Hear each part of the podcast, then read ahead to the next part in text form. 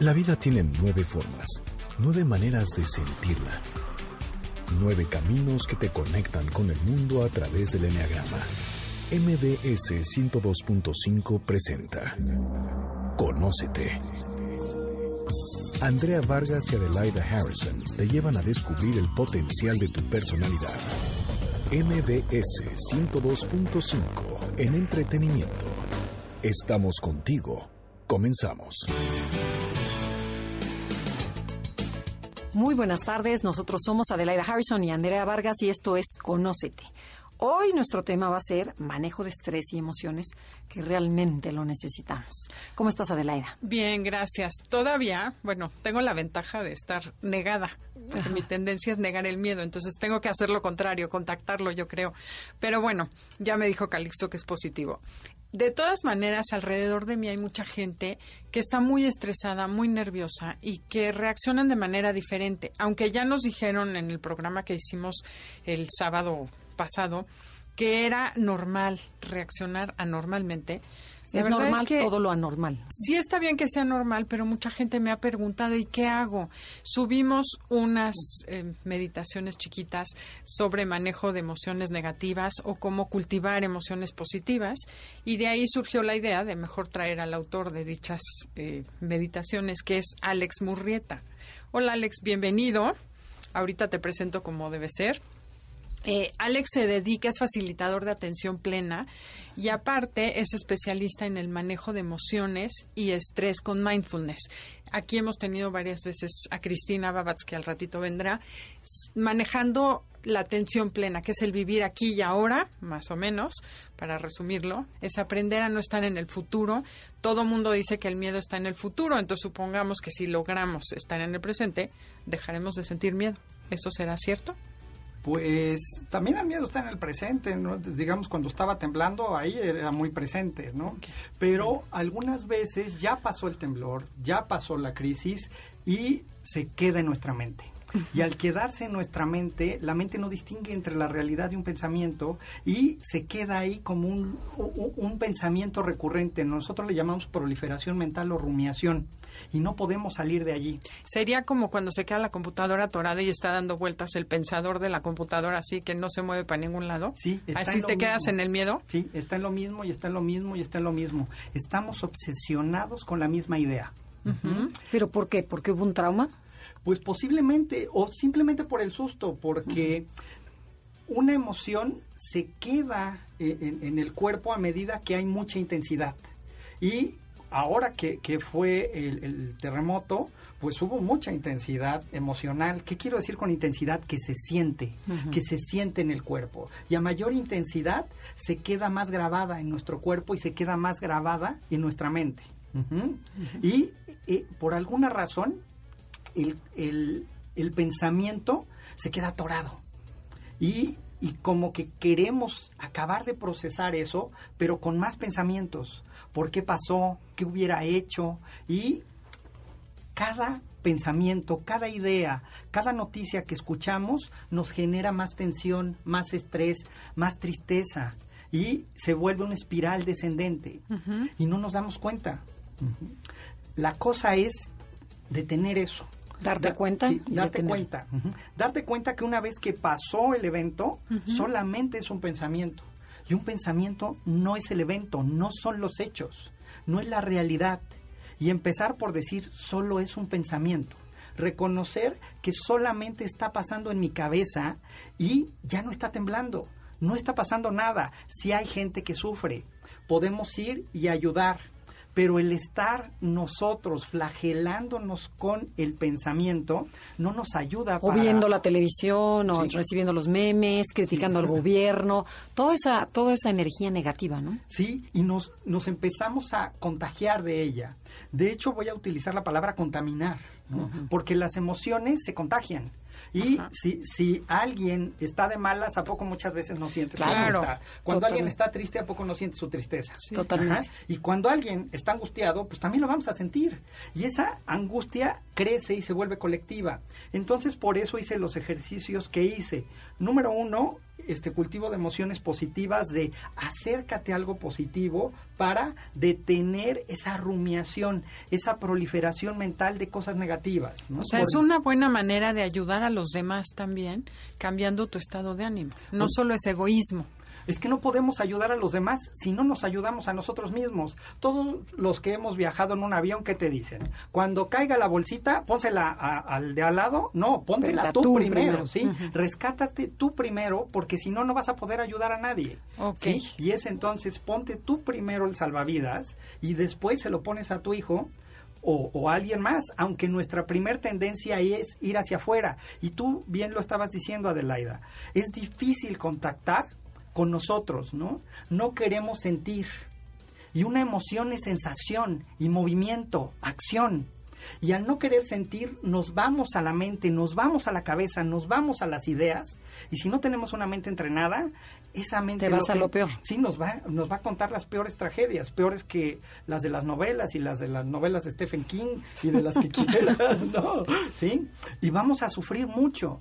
Claro. Y el poder adiestrar la mente, contactar con tu cuerpo, contactar con tus emociones, sean como sean, y allí es cuando llega mindfulness, aceptar el momento presente tal y como es, porque hay estudios científicos que dicen que una emoción no dura mucho, es un instante, entre 3 y 15 segundos, es lo que dura, pero como no la queremos procesar, no queremos sentirla, nos quedamos atorados, la bloqueamos y eso hace que dure mucho más tiempo.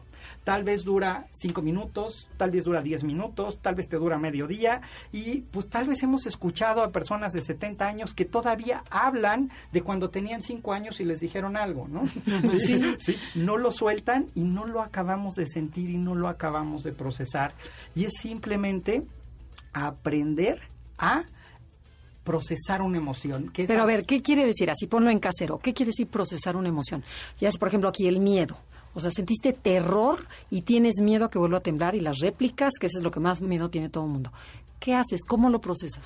Mira, el hecho de que de que vuelva a suceder es inevitable, ¿no? ¿Sí? Estamos en una Vivimos, ciudad claro, es un hecho. en donde tiembla. Estamos en una ciudad en donde llueve.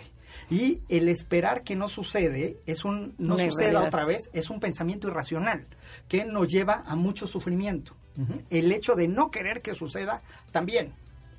Entonces es más que nada algo que se llama resiliencia. Ajá. Cómo recuperarte de la adversidad y cómo enfrentar la adversidad. Cuando estamos sembrando más pensamientos negativos, nos estamos quitando fuerzas internas, emocionales, espirituales o como lo quieras ver, para recuperarte de la adversidad, para enfrentar las cosas negativas que están sucediendo. Debemos de cultivar, de sembrar, de hacer cosas positivas por nuestra vida para que cuando lleguen esos momentos difíciles tengamos un colchón, Un salvavidas, un salvavidas de dónde agarrarnos. Y si hacemos eso, entonces cuando llega ese momento difícil, pues lo aceptamos, porque por lo regular nos estamos peleando con él. Y esa falta de aceptación, esa falta de contactar con lo que está pasando y decir, pues sí pasó, sí está pasando, si es que está pasando. Y me causa mucho miedo, Y ¿no? me causa miedo y aceptarlo. Cuando hacemos eso, lo que viene siendo ese descontrol, como decían, es normal pensar irracionalmente, en ese momento se empieza a revertir. ¿sí? Ponerle nombre a la emoción, contactar con la sensación, darte cuenta que un pensamiento es un pensamiento, no está pasando, soltar el pensamiento y regresar, pues tal vez en palabras suena muy fácil, pero podemos hacerlo. Y por eso les compartí los ejercicios, por eso lo podemos entrenar. Eh, Esto es como, como ir a- a- al, Al gimnasio. al gimnasio, exactamente. Si nunca he ido al gimnasio, ¿puedo llegar y cargar 40 kilos? Pues lo más probable es que no. ¿Qué tengo que hacer? Empezar a acercarme poco a poco a entrenar mi mente, a entrenar mis emociones y al, al hacerlo, cada vez se vuelve más fácil manejarlas, cada vez se vuelve más fácil procesarlas. Pero si en un evento como este, que nos desborda a todos, yo mismo sentí mucho estrés, pánico, tensión, se vale, porque es normal, estamos diseñados para reaccionar ante eso, pero ya pasó. Y entonces, ahora cómo ¿Qué voy a hacer con eso, no? ¿Cómo, ¿Cómo salgo de ahí? Y pues e, esa es la idea, contactar con el cuerpo y sus sensaciones. Para eso tendríamos que entender más o menos cómo se mueve una emoción. Una emoción son paquetes. ¿Paquetes de qué? Te tengo que interrumpir porque vamos a ir a un corte comercial. Sí, antes de que se nos arranque. Sí, porque está interesantísimo, no quisiera cortarte. Esto es Conócete con el Enneagrama. El día de hoy estamos hablando del manejo del estrés. Y ahorita nos, nos quedamos pendientes es cómo se genera una emoción. Comuníquense a través de Facebook, Enneagrama Conócete o mándenos un tweet. Arroba MBS. Estás escuchando el podcast de Conócete con el Enneagrama, MBS 102.5. Ya regresamos, esto es Conócete, estamos hablando con Alex Murrieta sobre el manejo de estrés y de las emociones. Y nos estabas platicando cómo se genera una emoción. Pues sí, un, hay varias teorías y todavía los científicos no se ponen muy bien de acuerdo. Estamos en proceso de descubrirlo, pero hay varios modelos. Tomaré dos. Y el primero es un modelo de la terapia cognitiva conductual en donde dice que una emoción son paquetes, paquetes de pensamientos, paquetes de eh, sensaciones en el cuerpo paquetes de impulsos para actuar, porque una emoción es un impulso para actuar, viene del verbo emovere, ¿no? De, latín, que es movimiento. Y este y también tiene este sentimientos. De todos estos, un pensamiento puede detonar una sensación física. La sensación física detona un impulso para actuar. A ver, un ejemplito. Así de fácil. El este el voy a iniciar por por otra empieza también por la sensación física. Empiezo a sentir el movimiento del temblor. Está temblando. Está temblando. Eso ya, ya es un pensamiento. Ajá, pero empezó con la sensación. Primero sientes que te mueves. Sí, sientes que te mueves, te sientes un poco mareadito, ¿no? Ajá. Y dices, está temblando, ¿no? Eso ya es cabeza. Eso ya es cabeza y eso le avisa al cuerpo que se mueva, ¿no? Y entonces dices, ¿qué hago? Y empieza la respuesta de supervivencia, que es el impulso para actuar. Y de ahí, ¿cuáles son los tres impulsos para actuar normales? O corres, o luchas, o te, o, te quedas frizz. Este, algo de eso pasa. Y entonces, de ahí viene un sentimiento, que eso es más racional, ¿no? Si corro, no corro, me quedo aquí, me quedo, me quedo parado en la trave y lo sientes en el cuerpo. Y luego te vas a un pensamiento, ¿no? Que eso también es pensamiento. Y dices, este, ¿y qué tal si me pasa algo? ¿no? ¿Y dónde están mis hijos? Exacto, luego, luego, ¿y dónde están mis hijos? Y entonces, ¿se acuerdan que hace rato hablamos de que la mente no distingue entre la realidad y un pensamiento? A lo que está pasando se le está sumando todavía lo que estás pensando. Pero por lo regular, cuando está temblando, pues tal vez puede ser que pienses en eso o que nada más pienses en sobrevivir. Claro. ¿no? Y este y te quedas ahí. Y así se empiezan a, hacer un efecto dominó.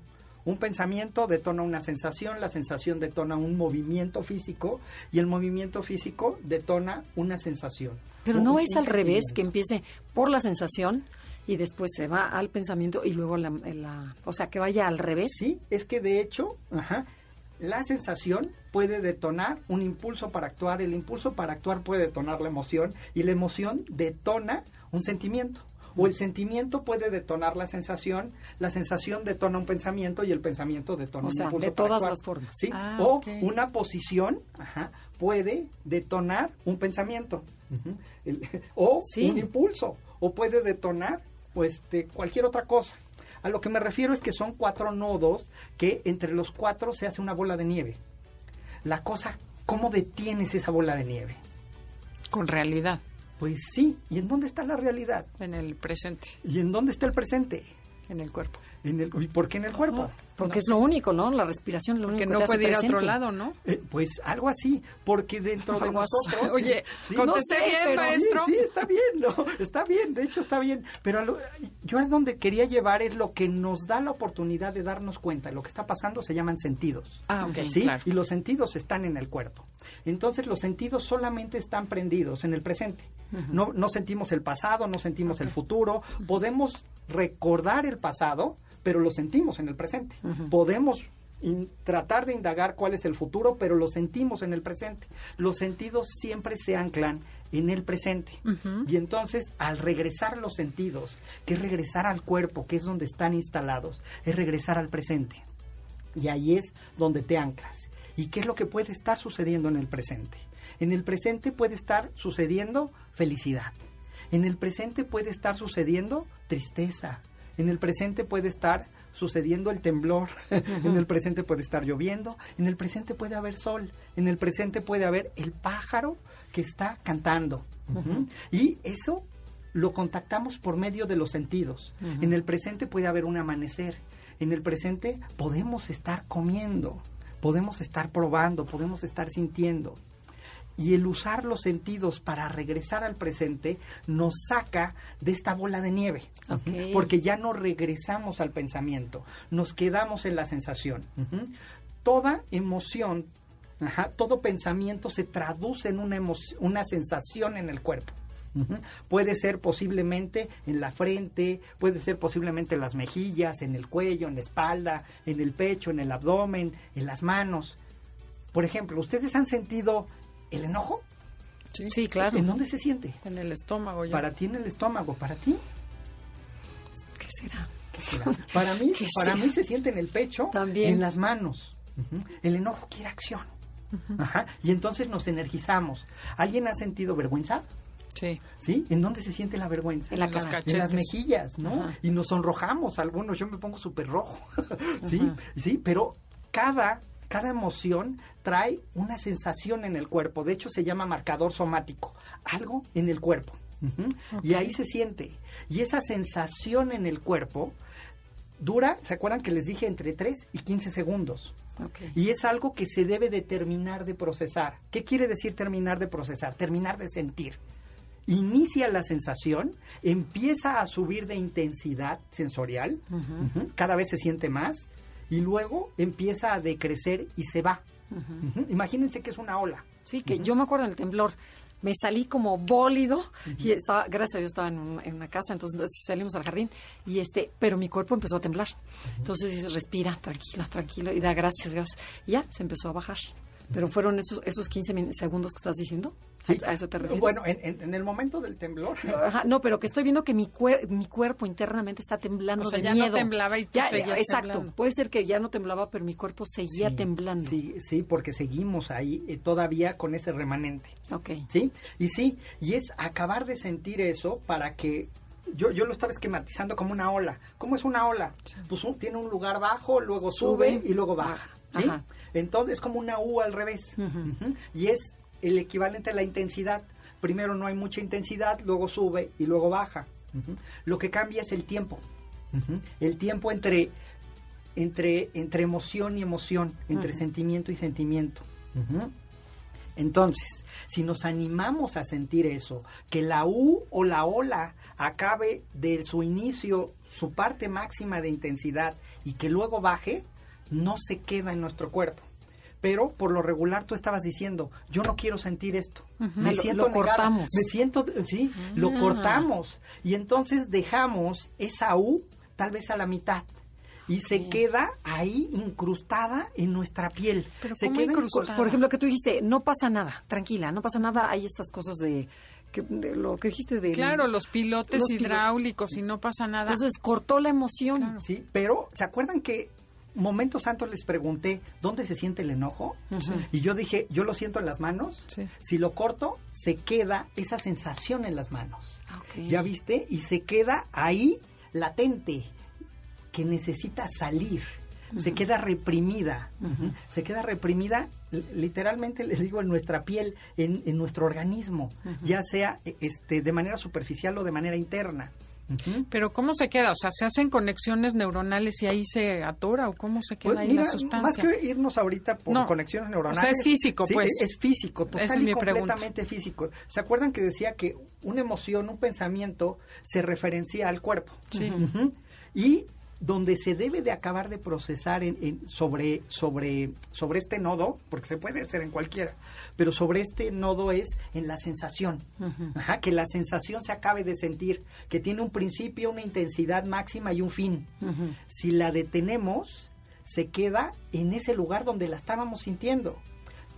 Digamos, la vergüenza en donde se quedaría En en, la las cara. mejillas. Ajá. Ajá. El enojo en mí, en el pecho y en las manos. ¿El miedo? El, el miedo posiblemente en la garganta. Y cada uno sentimos las emociones en lugares diferentes. No hay una receta universal. De hecho, hay un estudio del doctor Milman que no tiene mucho que salió, en donde ponen con dibujitos en donde se sienten las emociones. Ah, Sí, ahí los invito a este a que lo busquen en internet y me refiero justo a eso, a que se localizan en un lugar en el cuerpo, posiblemente en los hombros, posiblemente en la espalda, en la mandíbula y si no terminamos de sentirlo, ahí se queda atorado. Y muchas veces quien dice, es que siento un nudo en la garganta, es que está atorado. Es que siento una opresión en el pecho como si tuviera una tonelada, es que está atorado ahí. Y nos estamos resistiendo a sentir nos desconectamos de nosotros, nos vamos al pensamiento, le echamos todavía más peso y no dejamos que acabe de fluir. Pero a ver, esa por ejemplo, tú dices, este, la rabia, el enojo. O sea, la tienes que controlar porque si no acabas con el mundo entero. O sea, entonces ahí la cortas. Y este, ¿qué debería hacer? Es nomás, me estoy dando cuenta que estoy muy enojada. O sea, Sí. Mira qué, qué bonito que tocaste eso, porque se acuerdan que estábamos diciendo, la emoción se compone de acción Ajá. y se compone de sensación, de pensamiento y sentimiento sobre ese esquema.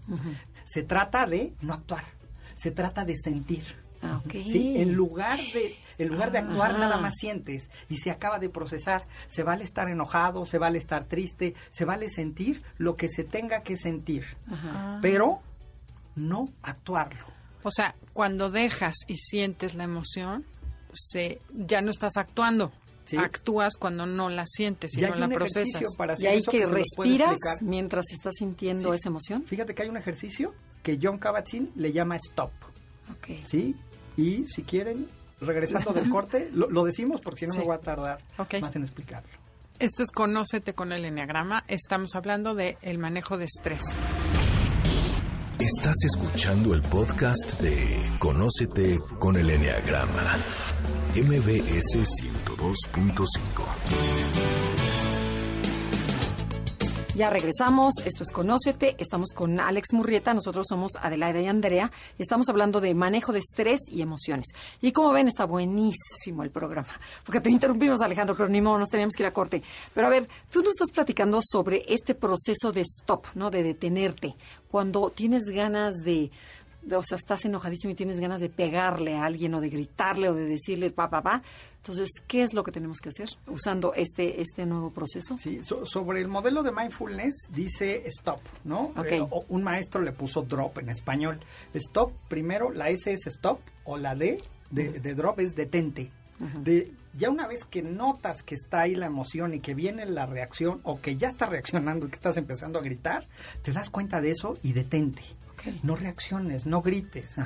Luego respira. ¿Se acuerdan que las sensaciones del cuerpo te traen al momento presente? Te quitan de los pensamientos para no sumar más sufrimiento, para no sumar más enojo, porque muchas veces estamos con que, ay, no llega. Y luego, pues nada más no ha llegado. Pero, ¿y dónde estará? ¿Y qué estará haciendo? ¿Y con quién estará No, y platicando? seguro le habrá pasado y algo? ya- sí, y eso lo vuelve peor. Entonces, por eso es respira y sueltas los pensamientos y te anclas al presente. Tomas tres respiraciones profundas y respiras. Que eso en el stop es la T, que es take a breath en inglés o en español, que les había dicho que era drop, R, que es respira. ¿Sí? Es respirar para no seguir con la cabeza, sino venirte al presente a través de respirar con el cuerpo. Exacto. Y luego de ahí, la O, tanto para stop como para drop, es observa. Eh, Perdón, observe o observa. Sí, sí, observa. Sí, observa. ¿Y observa qué? observa las sensaciones físicas. Hemos estado hablando de eso. Observa qué se siente, dónde se siente. No por qué se siente, porque si no ya te fuiste a la cabeza de los pensamientos. ¿sí? ¿Qué se siente? Y eso que sientes, ujú, ¿qué matices tiene? Se siente opresión, se siente cosquilleo, se siente calor, se siente frío. Cuando haces eso, detienes el proceso este, de pensamiento y detienes algo que se llama la, la reacción amigdalar, en donde la reacción amigdalar desconecta el neurocórtex que... Ahora sí, hablando de neurociencias, estamos hablando que desconecta la razón, re- re- desconecta la parte que nos hace humanas. Sí, nos vamos Humano. al ego, lo que Sí. nosotros decimos aquí. Nos vamos al piloto egoica. automático. ¿sí? Y entonces, al regresar a sentir la sensación, al, al, al regresar a contactar con la emoción, si la podemos nombrar, hay tristeza, hay preocupación, hay lo que sea, entonces solamente hacemos que el neurocórtex se conecte. Y eso regula la amígdala. Y estamos ahí por un minuto, contactando con la sensación. ¿Se acuerdan que una emoción dura entre 3 y 15 este, segundos? Pues le damos chance a nuestra atención a contactar con el cuerpo y a dejar que se acabe de sentir eso de lo cual hablábamos. Y entonces pasa. Y ya tenemos un espacio mental de tranquilidad para decidir qué hacer con eso.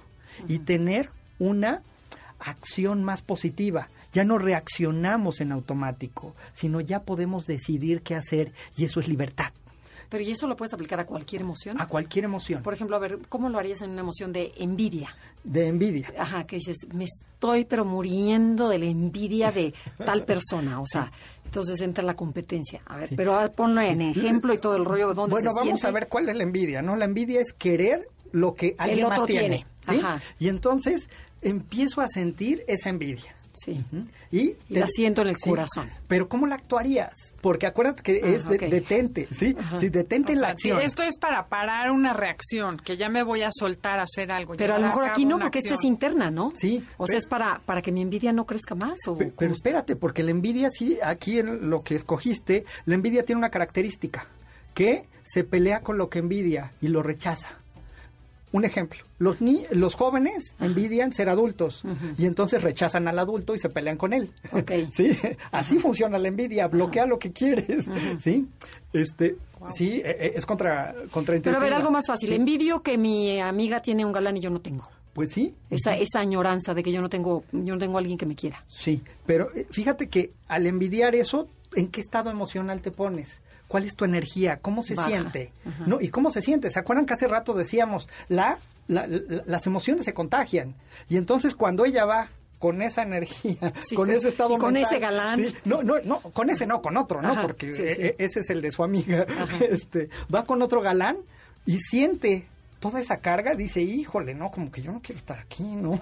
Como que aquí hay algo que no me acaba de cuadrar, Ah. ¿sí? Entonces, simplemente es, si, si contactas que eso está pasando en ti, detente, respira y contacta con la sensación de envidia. Date cuenta, ¿se acuerdan que decíamos observa? Podemos observar la sensación y también podemos observar los pensamientos y darnos cuenta que los pensamientos no son los hechos. Los pensamientos es solamente un evento mental, algo que salió a la mente pero no está sucediendo y darte cuenta de solo es un pensamiento y soltarlo. Y si yo quiero un galán, pues necesito estar yo bien desde mi centro, necesito yo estar estable y sí lo quiero, pero qué bueno que le va bien a ella. Y hay, creo que hay, hay, hay muchos hombres ahora en el Pero la idea es ¿sí? que al detener la emoción hace que tú veas el mundo de forma diferente. Exacto. Que lo veas más real. cambia. Sí, al detener la emoción, no. Aquí hay que tener Ah, cuidado. Al detener la reacción, Exacto. contactar con la sensación, contactar con la emoción, hace que se transforme la forma en la cual nos relacionamos con esa emoción. Sí, aquí hay que tener cuidado. No se trata de reprimir nada. Nada. O sea, estás privilegiando la sensación corporal Sí. para parar el- la mente, o sea, Sí. tu interpretación de lo que estás sintiendo. Exactamente. Y eso hace ese- que ya no reacciones de manera irracional. Exactamente, bajo ese modelo. Y hay otro modelo de la doctora Tara este, Brach, en donde habla de otro acróstico que se llama RAIN, de cómo acercarte a las emociones difíciles. Rain es primero reconoce que lo que está pasando no te gusta. Okay. eso, eso, está bueno para mí que tiendo a negar las cosas. A ver, reconócete que no te gusta. Sí. luego la A ajá, este, es acéptalo. Acepta lo que estás sintiendo. Y luego, luego viene la I, investiga. Y es más o menos igual que la O de, de, de stop, de investiga qué. Investiga qué estás sintiendo. Investiga qué estás pensando. Investiga cuál es la emoción que está ahí. Si puedes, nómbrala. Si, si ves los pensamientos, velos como algo externo a ti, que no te atrapen y puedes empezar a localizar lo que te está detonando. Y la N, la última, dice no te identifiques. No te identifiques con esa sensación. Tú no eres esa sensación. O sea, no te ves a la victimización. Exactamente, no te identifiques con ese pensamiento. El pensamiento no son los hechos. El pensamiento nada más es una idea, un evento de la mente. Y no te identifiques con la acción. Tú no eres esa acción. Simplemente es algo que está pasando. Rain. Reconoce que no te gusta. Acepta, investiga y no te identifiques. Porque cuántas veces nos identificamos, ¿no? Si tienes la, autoestima baja, soy un mugrero, entonces ahí, me quedé. Dices, no, en ese momento te sentías así, mas no eres así. Sí, porque hay que tener cuidado porque muchas veces eh, no nos damos cuenta que son pensamientos y si es así se convierten en realidad y somos lo que pensamos. Claro. ¿sí? Y si piensas que eres una víctima, pues estás este, cultivando eso dentro de tu cerebro, dentro de tu ser y neuronalmente. Si piensas que, si yo pienso que soy feo, pues entonces estoy haciendo esa red neuronal. Y como la mente no distingue entre la realidad y un pensamiento, se va fortaleciendo esa red neuronal, se va fortaleciendo y crea un lazo de largo plazo. Y la buena noticia es que las neuronas se pueden conectar y desconectar. Okay. ¿sí? Se llama plasticidad neuronal. ¿sí? Pero para hacer eso, primero debes de darte cuenta de lo que está pasando y dejar de pasar por allí. Ah, mira, ya me estoy diciendo que estoy gorda. ¿Sí? ya me estoy diciendo que estoy fea. Te pones una liga y cada vez que te digas, lo... Para que te duela. No tires el agua. Te das un ligazo y para que cambies. Tu cerebro se acostumbra a hacer algo diferente. Pero fíjate que cuando estás diciendo, te das un ligazo, ¿a dónde, a dónde fuiste? Al cuerpo y sus sensaciones. Claro, ¿sí? Te saliste de los pensamientos y regresaste hacia el cuerpo. Esa es la base del, primer, del primer modelo. Regresar a sentir, regresar a contactar. Y aquí es importante darte cuenta de algo. ¿A quién estás contactando? Estás contactando a ti mismo. Estás contactando a la persona más importante de tu vida. Y por lo regular estamos muy desconectados de nosotros. ¿sí? Cuando les decimos, ¿qué sientes? Pues no, no sé. Sí, pues, oye, eres tú. ¿A dónde tienes puesta la atención? Por lo regular la atención la enfocamos hacia afuera y nos olvidamos de nosotros mismos. Y además vamos cortando las conexiones neuronales que nos llevan a sentir esa sensación si no nos gusta. Sí, y eso lo llevamos haciendo posiblemente por una gran cantidad de años. Toda la vida me creería. pero, ¿qué crees? La buena noticia es, ¿se acuerdan que hablamos de la neuroplasticidad? Es que si lo empiezas a intentar, si empiezas a imaginarlo o a imaginar que imaginas que puedes sentir, esas neuronas se empiezan a intentar conectar hasta que lo logran, poco a poco, con paciencia.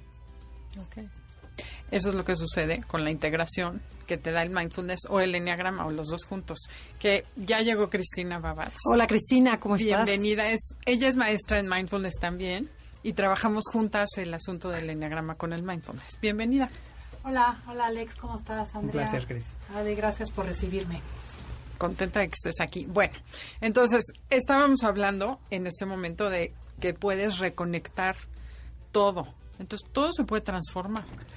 Sí, todo. Eh, de, de hecho, este, voy a decir algo que es muy, muy eh, sui generis. Tengo un amigo que eh, tuvo un accidente, le cayó un, un, carro encima de, su auto cuando iba eh, eh, circulando en la, en la, autopista de México-Puebla y se quedó cuadrapléjico. Ah, ya lo tuvimos aquí. ¿A, Fritz?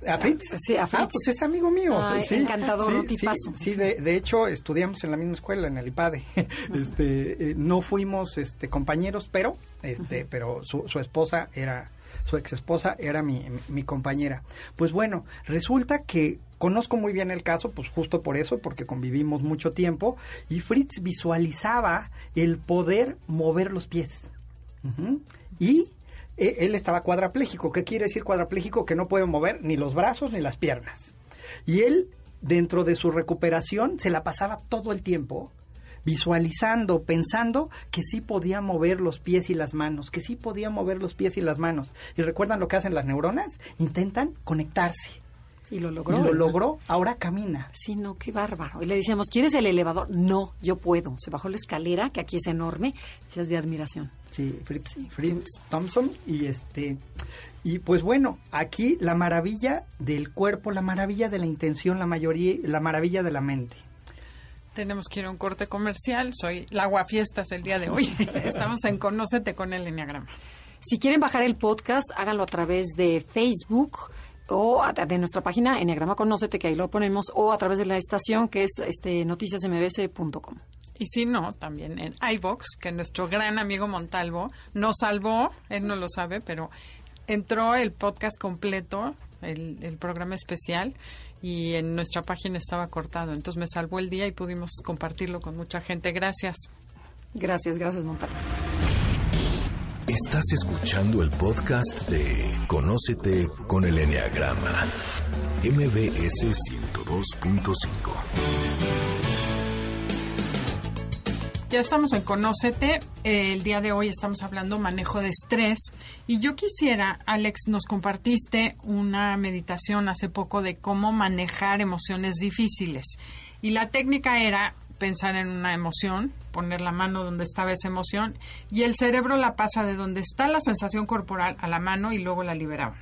Que si quieren saber más que oigan la meditación. Pero bueno, eh, ¿qué, es- ¿qué fundamento hay en eso? ¿Cómo es posible que puedas quitarte una sensación del cuerpo y sacarla del, de tu cuerpo con el cerebro? Pues se acuerdan que hace rato hablábamos de un marcador somático o de la sensación en el cuerpo. Entonces se siente. Esto lo descubre y lo, y lo dice Peter Levine, que este, habla de atención dinámica.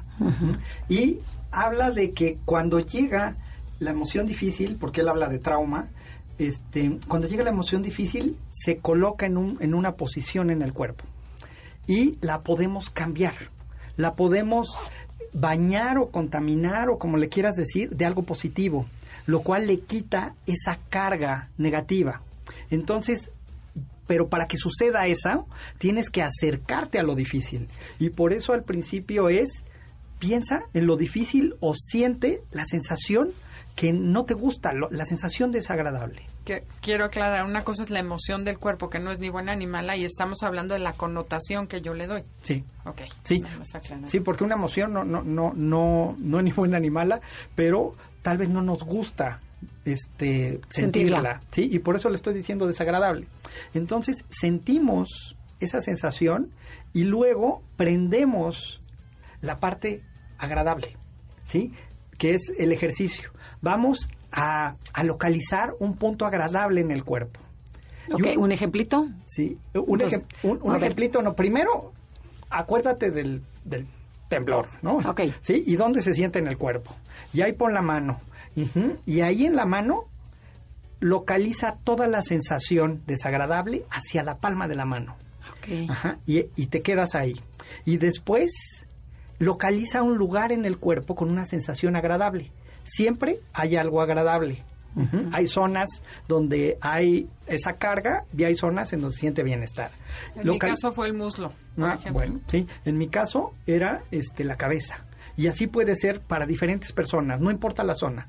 Y después, y como ya te llevé, bueno, ya llevaste tú la sensación a la palma de la mano, trasladas esa palma de la mano con esa sensación desagradable hacia el lugar agradable, hacia el lugar de bienestar. Y es como si se contaminara Ay, de, de- guau. de- de ese bienestar y pierde peso, pierde carga. Ah, y al de perder carga, nos podemos acercar más fácil a ella. Y después hacemos un movimiento corporal, que ya esto es fisiocorporal, ujú, eh, hablando de fundamentos. Y lo que hacemos es movemos la, la mano hacia arriba de la cabeza, haciendo un movimiento físico exhalamos aire y en la exhalación le ponemos la intención de disipar esa, esa emoción desagradable. Y ahí estamos trabajando neuronalmente, estamos trabajando físicamente, estamos trabajando con el marcador somático. Este, hablando de teorías muy complejas y realmente no. esto es lo que queríamos entender cómo. Pero ¿y qué tal, qué tanto funciona? Pues para mí ha funcionado bastante. O sea, tú lo has, tú lo has practicado en ti Yo lo he practicado en mí mismo, yo lo he practicado en personas que tienen alguna crisis emocional por pérdida, en personas que tienen ataques de pánico, en personas que tienen impulsos suicidas. Eh, con esto te lo te lo, lo mueves, sí, para personas que quieren, este, más bien que tienen impulsos de recaídas en adicciones, pues si contactan con la sensación, la disipan y baja el impulso. También hay otras técnicas que se llama surfear la, la, la emoción, pero este es un ejercicio poderosísimo cuando llega esas cosas que sentimos que nos superan y queremos mover el trauma, mover lo difícil y quitarle peso, poder hablar. Apenas estaba yo hablando con, con una familia que perdieron a una, a una de sus integrantes y la hermana de, de, de, esta chica empezó a, a trabarse, empezó a tener un desbordamiento emocional y lo que le hice es colócalo, ¿dónde lo sientes? Muévelo. Y después de moverlo, tuvo un cambio. Aunque seguía en shock, aunque seguía sintiéndolo, pudo empezarlo a hablar. Y al empezarlo a hablar, pudo empezarlo a procesar, pudo empezárselo a quitar de encima. Qué maravilla. Sí, y ahora que llevamos ya tres sesiones con esta familia, ella ya puede hablar de eso sin ser arrollada emocionalmente. Qué maravilla. Y está padrísimo esto, porque efectivamente para cuando estamos en estrés, lo que yo quiero es que prevengamos lo que viene, ¿no? Porque esto es manejo de situaciones difíciles. ¿Qué hacemos para cambiarlo? Nos puedes decir, Cristina, que es la que se dedica a implementar la otra parte, ¿no? Como hacer la práctica de la meditación para evitar que la próxima vez que tiemble o que tengamos una crisis, ¿no? caigamos en tener emociones bloqueadas, porque supongo que se puede evitar llegar a este punto. Sí, eh, la técnica de mindfulness se dedica, como bien lo decía Alex, a hacer contacto con mis percepciones corporales. La al momento en el que yo me contacto con mis percepciones corporales, contacto con el momento presente, que es el único que tengo. Quien me lleva del pasado al futuro es la cabeza. El estrés se genera en la cabeza. El receptor del estrés es el cuerpo. ¿Qué sucede cuando yo practico la técnica de mindfulness que se centra en observar a lo largo de 10 minutos todos los días mi respiración? Empiezo a poder lograr reconocer mi proceso de pensamiento, cómo opera mi mente. Se dice por ahí que existen tres tipos de pensamiento aquí a los radioescuchas, pues a ver cada quien que se identifique con cuál. Existe el pensamiento obsesivo compulsivo. Que ese hablamos un poco al principio. Ok, el pensamiento rumiante, que es el que pellizca, pellizca, pellizca una y otra y otra idea y no concluye ninguna. Y la mente que va del pasado al futuro. Las mentes que van al pasado tienden a la depresión, las que van al futuro tienden a la ansiedad. ¿Qué sucede cuando yo concentro mi atención en la respiración? Mi respiración está totalmente en el momento presente. Yo no puedo respirar ayer ni respirar mañana. Solo puedo respirar ahorita y una respiración a la vez. ¿Qué va a hacer eso? Que yo empiece a contactar con mis sensaciones corporales. Porque la respiración, eso está dentro de uno de mis cinco sentidos. Cuando yo me siento uno y otro y otro día, empiezo a verme actuar empiezo a ver mi vida como una película. Entonces me puedo dar cuenta cómo estoy actuando en la película. Cuando estoy dentro de la película, en una situación de peligro, de miedo como las que ha estado explicando Alex, estoy dentro de la película. Si no tengo la práctica de alejarme de ver lo que está pasando, ¿qué sucede? Sigo dentro de la película y no puedo cambiar nada. Cuando me aparto y me veo actuar, puedo cambiar. ¿Qué va sucediendo cuando yo todos los días le dedico 10 minutos a observar mi respiración? Esto se va convirtiendo ya no en una técnica, sino, en una disciplina. Cambiamos el mindfulness, que es una técnica, por la disciplina de la meditación. La meditación es una disciplina que es un entrenamiento de la atención, no me hace más inteligente, me hace más atento, me hace más empático y me hace más compasivo. Primero, conmigo. Nadie puede dar lo que no tiene. La meditación comienza aislándome por un momentito para hacer silencio y observar mi respiración y cuando yo regreso a mi vida cotidiana, regreso más en paz y más en calma. Las personas que tienen ya un tiempo meditando, no es que ya no tengan emociones, simplemente van a tener una relación más adecuada con sus emociones. ¿Qué me va a ayudar la meditación? A volver más pronto a mi centro. Si algo me causó un enorme enojo, una profunda ira, una profunda tristeza, lo único que va a hacer la meditación, como hay cambios a nivel fisiológico en el cerebro, va a hacer que yo vuelva más pronto a mi centro. Y por ejemplo, ahora en el, estamos hablando del temblor, que acaba de ser el terremoto.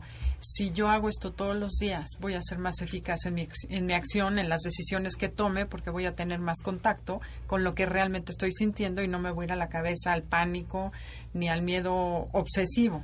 Exactamente. Más Eso lucidez, ¿no? O sea, voy a ver las cosas como son. como, como son, con mayor claridad y sin dejarme tomar presa del miedo, en el caso, hablando del caso Del del, temblor. temblor. Sí, claro. Me permite, como estoy entrenando mi mente para focalizarla en una sola cosa, estoy atenta a ello y es probable que pueda tomar una mejor decisión. Perfecto. Y también, pues eh, eh, esto, como bien estás diciendo, es un entrenamiento, ¿no? No es algo que suceda en el primer ejercicio.